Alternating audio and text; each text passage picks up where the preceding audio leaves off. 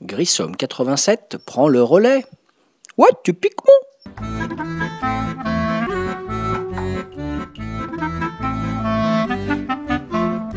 Salut les ludophiles, ludopathes, ludovores, David alias Grissom pour un nouveau podcast sur le site Ludologa toujours. Aujourd'hui podcast numéro 178. Podcast 178 qui pourrait s'appeler de différentes façons. Ça pourrait s'appeler euh, mes coups de cœur de jeux de 2020 ou ça pourrait s'appeler euh, conseil d'achat de jeux pour les fêtes de fin d'année ou tout simplement bilan 2020 de l'année ludique selon votre serviteur. Alors j'ai classé comme ça quelques jeux à la volée, j'ai pris une dizaine de jeux, 10 précisément, et puis je vais vous dire pourquoi j'ai aimé ces jeux-là et pourquoi je vous conseillerais éventuellement de ne pas hésiter à les faire rejoindre votre ludothèque. Alors on va commencer, alors c'est totalement, euh, c'est pas classé de, du numéro 1 au numéro 10 de mes préférences, c'est comme ça, euh, un peu en vrac on va dire, des jeux qui sont beaucoup sortis à la maison, euh, ou des jeux dont j'ai fait peu de parties mais pour lesquels j'ai eu un réel coup de cœur. Voilà. Euh, sachant qu'on va plutôt être sur une sélection euh, sur les 10 jeux, pas mal de jeux familiaux parce que j'avoue volontiers qu'au départ je suis plutôt un joueur expert de jeux, on va dire un peu velu. Mais cette année, je dois avouer que j'ai trouvé une certaine dérive dans les jeux experts, ce que j'ai appelé les gros blockbusters, certains jeux issus de Kickstarter ou autres, j'ai trouvé qu'il y avait une certaine dérive à nous accumuler tout un tas de mécanismes dans les jeux experts. Et je trouve que dans certains jeux que j'ai testés, ça va pas mal au détriment de la fluidité. Donc j'ai ressenti euh, des sensations de lourdeur dans certains jeux que j'attendais beaucoup, des accumulations de mécanismes pas toujours justifiées à mon égard, voilà, et des sensations de, de trop, voilà, de trop de mécanismes dans le même jeu, ce qui fait que bah, des jeux que j'attendais beaucoup m'ont pas mal déçu, voilà, par rapport au fait que je trouvais qu'on tombait parfois dans l'usine à gaz, voilà. Donc je citerai pas de nom de jeu en particulier pour ne blesser personne, mais cette année je suis plus allé euh, honnêtement vers du jeu familial, en particulier pour jouer avec mes filles à la maison, voilà ou avec les amis. Quand on a pu se voir, parce que il est vrai que cette année a été quand même particulièrement perturbée par le Covid. Voilà, pour tout ce qui est les liens sociaux, les soirées jeux et autres. Alors je commence ma petite sélection. Si, euh, vous entendez que je m'essouffle un peu, c'est que je suis parti marcher.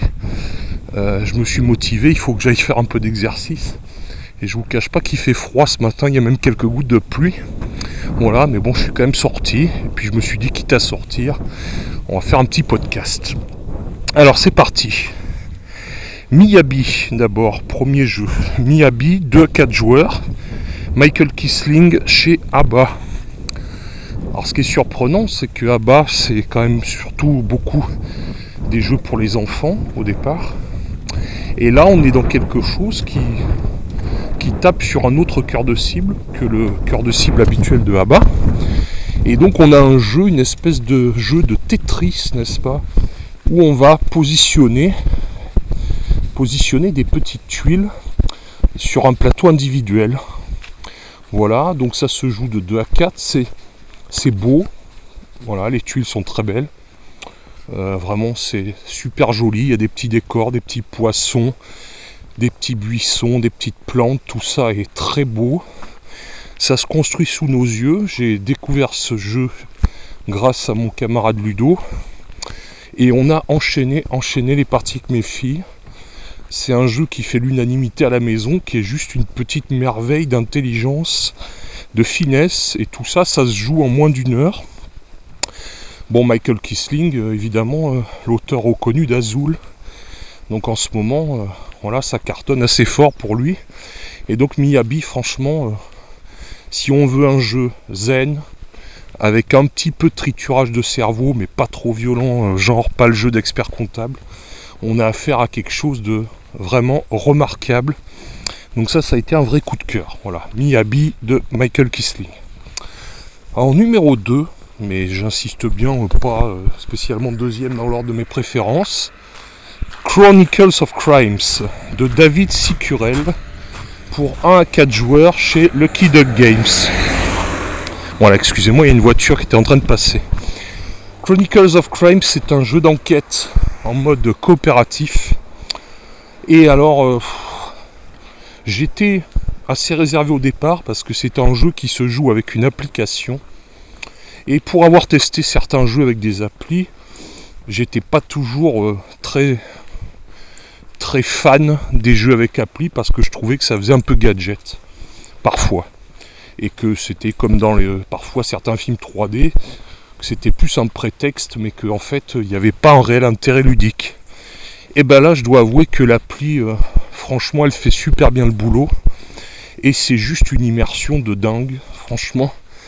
Euh, jeu d'enquête vraiment euh, J'en suis qu'au début, j'ai commencé une campagne avec deux amis joueurs, Bruno et Edith. Et euh, c'est vraiment ce jeu, je trouve, quelque chose de super bien huilé.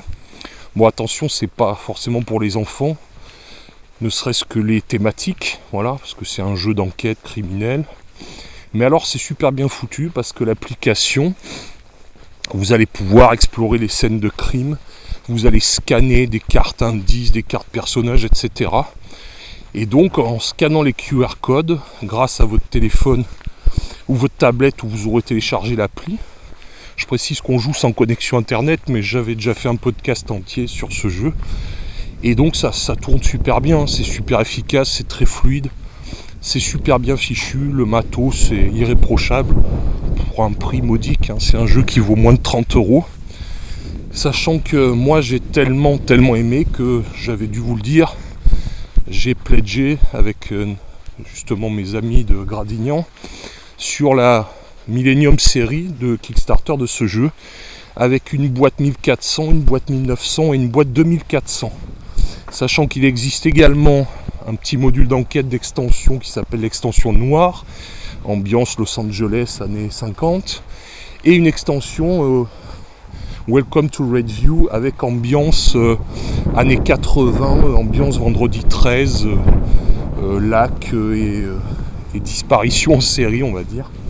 Voilà, donc c'est un jeu qui a déjà beaucoup, beaucoup de matériel disponible, même carrément des scénarios supplémentaires qu'on peut acheter à l'unité. Et c'est une vraie belle réussite parce que l'application, franchement, ça donne une immersion qui est au top niveau. Donc mon numéro 2, c'était chez Lucky Duck Games, David Sicurel, Chronicles of Crimes. Numéro 3, deuxième voiture. C'est la folie ce matin, deux voitures, c'est vraiment exceptionnel. Euh, troisième jeu, Little Town. Sean, pardon, et Aya Taguchi. 2 à 4 joueurs chez Yellow. Alors ce jeu, euh, franchement au départ, quand on a voulu me faire faire une partie, j'étais moyennement chaud. Je me suis dit, bon, ça avait. À vue de nez, ça n'avait rien pour me transcender. Et franchement, ce petit jeu de tuiles, de positionnement, où on place des bâtiments, collecter des ressources, etc., c'est juste une tuerie, ce petit jeu. Avec une rejouabilité infinie, parce que on va avoir une rivière de bâtiments, mais ce ne seront pas les mêmes d'une partie à l'autre. Donc on va parfois avoir des bâtiments qui vont permettre d'avoir du poisson, du blé, ou de transformer du bois en point de victoire, ou de la pierre. Et selon les parties, on n'aura pas du tout tous les bâtiments. Et en fait, euh, pour le coup, ben, on va adapter ces stratégies en fonction de, des bâtiments disponibles. On a des très jolies tuiles, un petit plateau donc euh, qu'on va remplir petit à petit avec un plateau euh, collectif qu'on va remplir avec tous ces bâtiments. Et on va comme ça activer des bâtiments en cascade pour collecter des ressources, des points de victoire.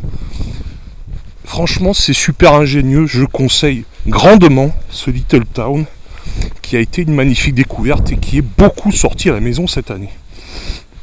Oui, précision, euh, dans les jeux que je vais citer, il y en a que j'ai cité, commencé à citer, il y en a qui ne sont pas forcément de 2020. Voilà, c'était les coups de cœur, les, qu'est-ce qu'on pourrait acheter, mais il y a du neuf de 2020. Et puis ça va être parfois de l'occasion qu'on va pouvoir trouver des jeux un peu plus anciens. Donc numéro 3, c'était Little Town. Numéro 4. Luca Krietza Chakra. Chakra 2 à 4 joueurs. Chakra, c'est un très joli jeu zen. Ce que j'aime dans ce jeu, c'est les purs. Je trouve que les mécanismes sont très simples, basiques, et que. Euh, mais basiques dans le bon sens du terme. C'est très simple, très fluide, et très amusant, et très joli parce que je pense que ce qui participe du plaisir de ce jeu, c'est les petites gemmes qui font que ce jeu est vraiment de toute beauté. Donc ne pas se priver, c'est un petit jeu très malin où on doit harmoniser ses chakras en faisant descendre des gemmes, etc. sur son petit plateau individuel. Euh, donc on a un petit pool d'actions disponibles, un certain nombre de, pions pour faire ces différentes actions. J'en avais déjà parlé de ce jeu. Et je tiens à mettre en lumière, alors je ne l'ai pas testé encore, mais il y a une extension qui est sortie il y a très peu de temps. Donc Chakra, allez-y, euh, une vingtaine d'euros le jeu de base, plus l'extension. Pour 35-40 euros, vous avez un bon gros jeu avec une extension. Alors j'ai pas encore testé, mais je pense que ça renouvellera agréablement le jeu. Numéro 5. Alors merci à mon camarade Ludo, parce que ça c'est un jeu qui m'a fait découvrir. Et effectivement, je confirme, chez Ravensburger, Stefan Feld, non, Carpe Diem, effectivement, n'est pas un sous-Feld. C'est. Euh, moi, j'ai complètement craqué sur ce jeu. Je dois avouer qu'il est maintenant, je pense, probablement dans mon top 3 des jeux de cet auteur. Alors, on est quand même un peu dans du expert, là, on n'est plus tout à fait dans du familial, mais du expert qui reste quand même extrêmement fluide. En fait, euh, le but sur son plateau personnel, j'ai déjà dû en parler dans un autre podcast de ce jeu, euh, en fait, c'est de positionner des tuiles et de, les assembler sur son plateau individuel de la façon la plus judicieuse, soit pour récolter des ressources, donc les feuilles, la vigne, le poisson, et je ne me rappelle plus la dernière, je crois que c'est le bois, ou alors euh, fermer des, secteurs de tuiles de bâtiments qui vont permettre de gagner des points de victoire ou du pain, etc. Le dit pain servant euh, à dépenser par exemple pour déplacer son personnage sur le plateau collectif, le mettre où on veut, ou pour euh, faire qu'on puisse valider un objectif sans en remplir les conditions. Donc c'est un jeu super dynamique, rapide, malin. On va comme ça sur le plateau central aller en suivant les petites routes ou en faisant des rebonds sur des endroits vides pour aller comme ça récupérer des tuiles et ainsi de suite les activer, créer des moteurs de ressources ou des moteurs de points. C'est euh, absolument phénoménal comme c'est simple mais comme c'est bien fichu. C'est vraiment un régal absolu ce jeu. Donc il y a un peu de la salade dans tous les sens, des ressources et des points, mais là pour moi c'est là la salade au bon sens du terme avec plein de petits mécanismes hyper ingénieux. Donc celui-là, ça a été un réel coup de cœur. Voilà, numéro 5, enfin cinquième jeu que je voulais vous citer. Carpe Diem. Donc on avait Miyabi, Chronicles of Crime, Little Town, Chakra, Carpe Diem. Sixième jeu. En fait c'est sixième et sixième bis bis. Puisque je vais vous parler des trois boomerangs. Donc Scott Helms chez Matago. Euh, bon, bah, je vais, on va dire que voilà, pour moi c'est le sixième, c'est les jeux des boomerangs. Donc c'est pareil, j'en ai parlé assez longuement dernièrement.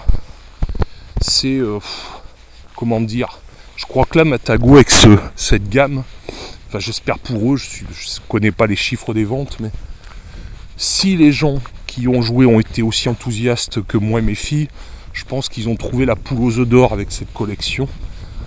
Parce que c'est hallucinant comme c'est bien. Franchement, c'est le jeu, on y revient, on y revient encore. Parce que, bah, avec un simple paquet de 28 cartes, on arrive à créer des parties totalement différentes. Donc, je rappelle que c'est un jeu où on va drafter, récupérer des cartes, se faire une main, poser des cartes devant soi pour essayer de faire des points dans plusieurs catégories le boomerang, les objets culturels, ainsi de suite, les animaux, enfin j'en ai déjà parlé, je ne vais pas redétailler les mécanismes. Et puis comme ça on coche, on coche dans tous les sens, on fait des PV.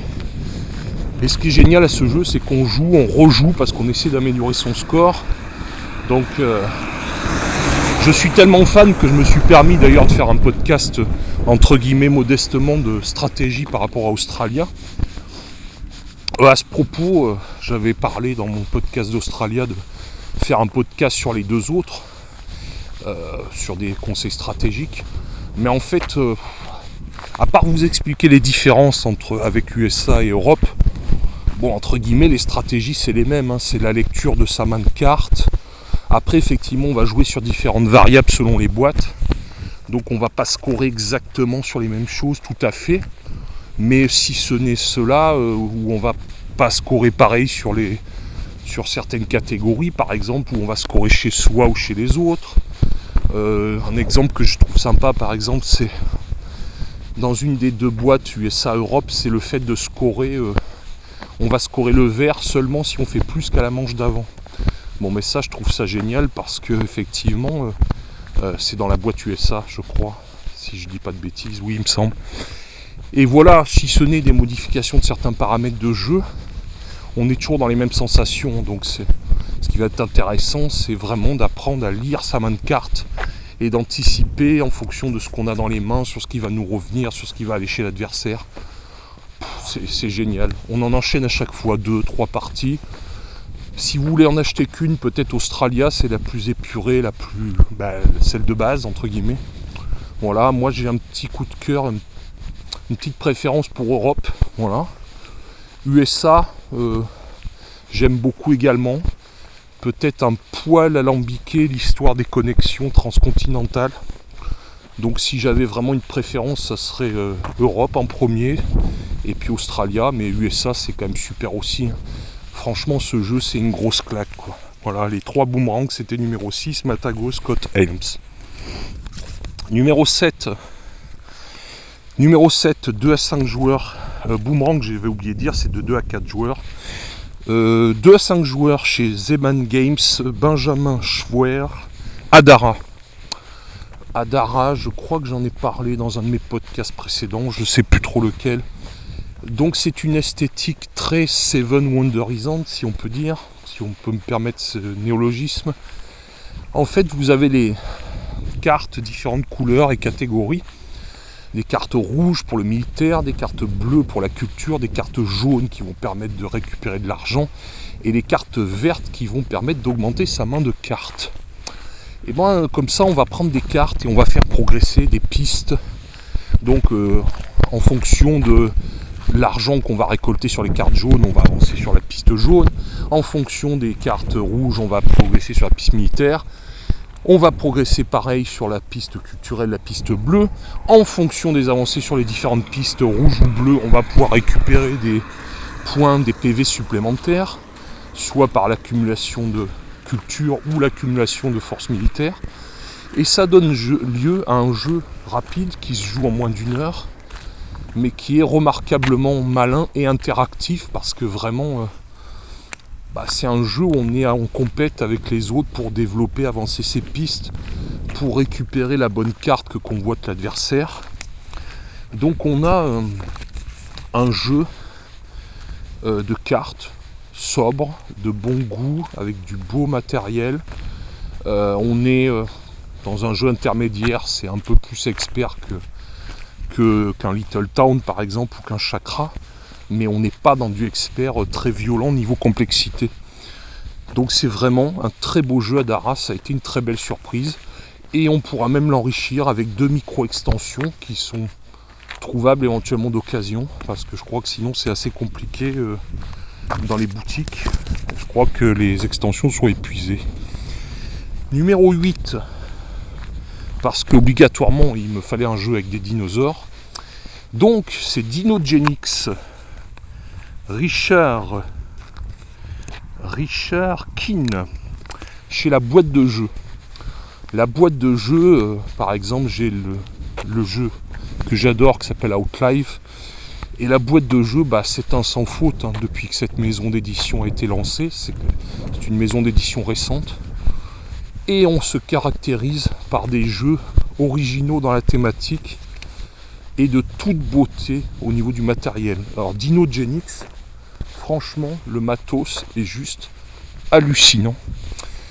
Euh, donc je remercie mon camarade Bruno qui m'a fait tester cette petite merveille. Euh, les petits dinosaures d'abord, bah, c'est tout bête mais c'est super joli. Un grand plateau collectif, sobre, efficace. Pas 50 000 actions à faire, une dizaine d'actions, mais c'est simple. Système d'icônes qui est très bien fichu. Ça bam bam, ça, ça y va. Ça descend euh, vite les actions. C'est hyper fluide, c'est malin. C'est... Alors c'est un peu expert. Hein. Voilà, c'est un jeu de... où on va positionner euh, ce qui fait office d'ouvrier pour faire tout un tas d'actions. Euh, c'est autant j'avais à l'époque été un peu déçu à tel point que je l'avais revendu par Dinosaur Island. Dinosaur Island, c'était pas un mauvais jeu, mais bon, euh, si on enlève le matos hallucinant, euh, il y en avait quand même pour 70 euros, une boîte mais ultra pleine, j'avais été euh, assez mitigé par la mise en place que je trouvais très longue, par peut-être un trop plein d'actions et certaines qui me semblaient pas forcément utiles un jeu qu'on aurait pu, euh, même si je le trouvais bon, qu'on aurait peut-être pu alléger. Ben là, je trouve que pour le coup, ils ont réussi à faire ce que j'avais reproché à Dinosaur Island, c'est-à-dire à se concentrer sur des choses vraiment euh, efficaces. Euh, il y a le côté super chouette de devoir créer des séries de, de temps de cartes pour pouvoir poser les dinosaures dans, dans nos enclos il y a la gestion de la nourriture des animaux, il y a plein de paramètres à gérer. C'est absolument remarquable. Numéro 9. J'ai voulu choisir quand même un jeu pour deux. Parce que là, on était surtout sur du familial, 2 à 4 joueurs, etc. Ou 1 à 4 joueurs pour certains, exemple Chronicles of Crimes. Euh, j'ai choisi un jeu à deux joueurs que j'ai joué chez Ludo. Alors j'en ai pas fait beaucoup de parties puisque j'y ai seulement joué chez lui, mais je dois avouer que j'ai eu un vrai coup de cœur pour ce petit Glasgow chez Funforge, auteur Mandela Fernandez Glandon. Bah, sincèrement, sur ce que j'ai joué cette année, j'en fais pas forcément énormément, des jeux typiquement pour deux joueurs, s'entend. Euh, franchement, c'est super bien fichu. Rejouabilité énorme selon effectivement le positionnement de notre petit cercle d'action. Et alors c'est un petit jeu de chat et la souris avec son adversaire qui est juste super malin. Donc euh, est-ce que j'avance un peu plus, un peu moins, sachant que celui qui est derrière joue? Euh, voilà, etc. Donc je récupère de l'argile, du charbon, et j'active comme ça, je place devant moi des petits bâtiments. Donc j'essaie de créer des petites combos sympathiques et franchement, euh, dans le genre jeu à deux, chat et la souris, je le trouve super bien fichu. Donc ça a été, je dois avouer, un coup de cœur. Alors pour le numéro 10, ça va être un jeu d'ambiance. Euh, un jeu d'ambiance qui est pas mal sorti quand j'en ai eu l'occasion cette année. Euh, alors avant de vous en parler, j'aurais pu citer d'autres jeux que j'ai trouvé super bien. Mais bon, fallait bien faire un choix. Je pourrais citer pêle-mêle que j'ai trouvé super, It's a Wonderful World, qui était issu d'un Kickstarter, que j'ai trouvé vraiment super bien fichu. Je vous en avais parlé dans un podcast, je me rappelle. J'aurais pu vous parler de Chimera Station, qui est juste un thème totalement improbable, mais qui est juste euh, avec un matériel de folie, un nombre d'actions qui augmente au fur et à mesure, un jeu qui est juste, euh, qui est juste une tuerie et qui est super original. Ce qui me fait d'ailleurs euh, penser que cette année, j'ai surtout couru après des jeux originaux, c'est-à-dire avec des thèmes qui sortent un peu de l'ordinaire. Euh, je dois avouer que voilà, j'ai été séduit par exemple Chakras, côté zen, ce thème un peu voilà, euh, zen, méditation ou autre. Euh, je dois avouer que j'ai parfois été déçu justement par certains jeux. Bon, je vais pas citer de jeu en particulier. Le but c'est pas de descendre tel ou tel jeu. Mais je dois avouer que j'ai eu cette sensation, certains jeux, d'y avoir joué avant même de commencer la partie. Je trouve que certains jeux nous ont un peu beaucoup ressorti les mêmes recettes. Et on a affaire à des jeux qui sont bien, mais qui ne me transcendent pas parce que j'ai l'impression qu'on recycle un peu les mêmes mécanismes, les mêmes thématiques. Et donc j'ai essayé quand même de, chercher dans des choses au niveau mécanisme et thème qui sortaient un peu de l'ordinaire selon moi. Voilà. Donc le dernier jeu, numéro 10, c'est un jeu d'ambiance. Je voulais terminer par quelque chose d'un peu marrant parce que en ce moment c'est pas forcément marrant pour tout le monde vu le contexte actuel. Euh, c'est le Burger Quiz, un jeu un peu surréaliste euh, qui reprend l'émission télé animée par Alain Chabat et qui nous ressort un peu l'esprit des nuls, l'esprit années 80. Bon, mais ça, c'est ma génération. Hein. J'étais ado dans ces années-là, donc les nuls, les inconnus, ça, c'est mon époque. Voilà. Alors, le Burger Quiz, bah écoutez, c'est, des épreuves et c'est un jeu pour se marrer. C'est un jeu un peu surréaliste, c'est un jeu de déconnade. Donc, vous avez des thèmes, des différentes manches dans le jeu, donc les nuggets. Voilà, c'est une espèce de QCM, question à choix multiples avec toujours ce que c'est ce que je trouve super sympa, l'air de rien, c'est ce qui fait qu'on se marre, c'est qu'il y a un côté vraiment humoristique très poussé, un peu surréaliste, mais il y a aussi des vraies infos quand même. L'air de rien, c'est quand même euh, hyper documenté si on regarde de bien près. Donc les nuggets, les menus, la dernière épreuve, le burger de la mort, où on va devoir euh, mémoriser les réponses à 10 questions. Et alors mon, mon épreuve préférée, quand même, le sel et poivre. Sel ou poivre, pardon. Et alors là, bon, je, ne résiste pas à l'envie de vous en lire une petite carte quand même pour finir mon podcast. Donc, sel ou poivre. Donc c'est parti. Je vous laisse à chaque fois 3 secondes pour réfléchir. Donc le thème c'est Luc Besson, Winnie l'ourson ou les deux. Luc Besson, Winnie l'ourson ou les deux. Troisième voiture, c'est décidément la folie aujourd'hui. Alors, Luc Besson, Winnie l'ourson ou les deux? C'est parti. A eu une pieuvre comme meilleure amie. Je vous laisse chercher un peu. Donc la réponse c'est Luc Besson. Et très populaire. Luc Besson, Winnie l'ourson ou les deux Les deux. Il a déjà fait des teufs avec Tigrou. Winnie l'ourson. Parle l'anglais. Parle anglais. Les deux. A bossé avec Jean Rochefort. Winnie l'ourson. Son papa a été Monsieur Univers. Luc Besson en 1962. Et dernière question, peut dormir avec les enfants sans risquer la prison? Winnie l'ourson. Voilà, c'est une ambiance un peu surréaliste, c'est de la déconnade. Bon, c'est quand même pour les adultes. Hein, c'est voilà, il y a des choses un peu euh, grivoises parfois. Voilà, et donc euh, c'est un jeu franchement qui nous a beaucoup, beaucoup, beaucoup fait rire cette année avec, euh, ben, en début d'année principalement quand j'ai pu faire des, petites animations modestes sur des festivals de jeux à l'époque où il y en avait encore. Donc c'est un jeu que j'ai fait jouer à des gens et une fois passé le côté totalement surréaliste, les gens ils se marrent. C'est vraiment un jeu pour se marrer. Donc c'est vraiment le jeu cette année que j'ai le plus sorti avec des gens, avec des amis, pour rire. Parce que je crois qu'on a tous besoin de rire en ce moment. Voilà. Donc euh, voilà, c'était pour finir sur une petite note amusante. Donc euh, voilà, c'était podcast 178, euh, c'était une espèce de bilan de coup de cœur de 2020. Donc il y a du 2020, il y a des jeux un peu plus anciens. Voilà, la plupart on peut les trouver en boutique, euh, on pourra trouver certains d'occasion. Peut-être d'Inogénique, ça va être un peu compliqué. C'est un jeu qui est sorti et qui a été pillé dans les magasins. Mais bon, cherchez sur les bons sites d'occasion, genre Ocaseo, il y a peut-être moyen. Voilà, des coups de cœur de 2020. Euh, malgré tout, malgré le contexte, euh, pas des Suns, beaucoup de festivals annulés à cause du Covid, ça a été quand même encore une fois une année assez riche. Hein, de toute façon, il y a eu quand même pas mal de sorties, même si ça a probablement retardé la production de pas mal de choses. Voilà, alors on espère qu'en 2021, ben, on pourra se retrouver un peu plus, même si on peut déjà un peu se retrouver en faisant attention avec les masques et autres. Voilà, on espère qu'en 2021 on partira sur une année aussi dense au niveau ludique. J'ai déjà 2-3 euh, boîtes Kimtiti, mais sachant que je vais quand même de plus en plus limiter les achats.